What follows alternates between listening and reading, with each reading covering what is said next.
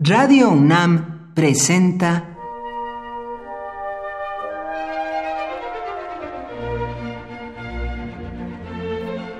Cuaderno de los Espíritus y de las Pinturas por Otto Cázares.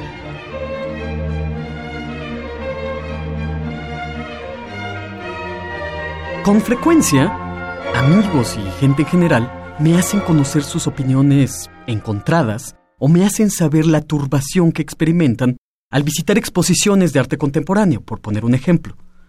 Este fue al Museo Tamayo y salió irritado por lo que vio. Aquel se sintió ofendido por las disonancias que le propinaron en un concierto de música contemporánea. Aquella que posee sonoros grados doctorales se sintió disminuida en un coloquio de curadores, artistas y sofistas. En fin, que con mucha reiteración oigo decir con una alarma que no deja de ser sobrada, en qué hemos caído, a dónde han ido a parar las artes, o después de tal artista ya no se hace nada digno de tomarse en serio, y un sinfín de frases apocalípticas de este tenor. Para combatir este apocalipsis artístico, he de decir que la idea del declive artístico no es exclusiva de nuestra época. La idea de la decadencia del arte es tan vieja como el arte mismo. Hacia el 350 a.C. había un pintor de nombre Arístides. Sus obras han sido borradas por completo de la faz de la tierra. Esa es la triste condición no solo del arte y los artistas, sino de nuestra especie. Pero quedan algunos testimonios escritos de sus obras. De Arístides, se dijo, logró alcanzar el máximo grado de ilusionismo posible en sus pinturas. Algo así como un hiperrealista 2300 años antes del hiperrealismo.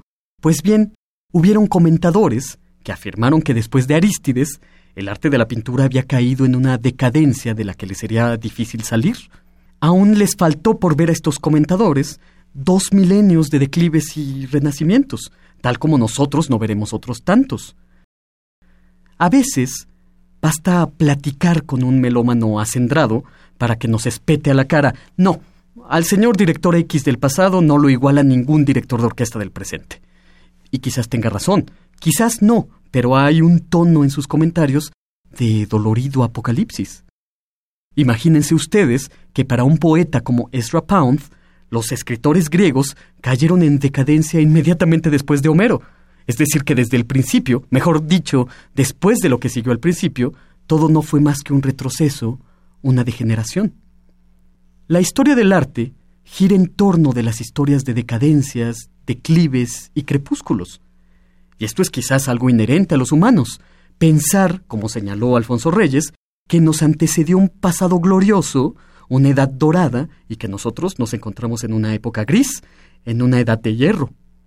También es cierto lo que decía Ezra Pound acerca de que cuando algo anda mal en el arte, no solo anda mal en el arte. Es decir, que las malas o las buenas artes no son más que espejos fieles de la época que las produce, algo así como recipientes de la inteligencia, el genio o la estupidez y la ineptitud de los tiempos. Las artes se transforman, eso no es ningún secreto. El gusto de las personas cambia. El gusto tiene sus veleidades, es inconstante y es caprichoso. Lo que gusta hoy, mañana no gustará. Quizás ya nada nuevo hay que descubrir en las artes, o quizás haya que descubrirlo todo, de nueva cuenta, pero por nosotros mismos y con nuestros propios medios.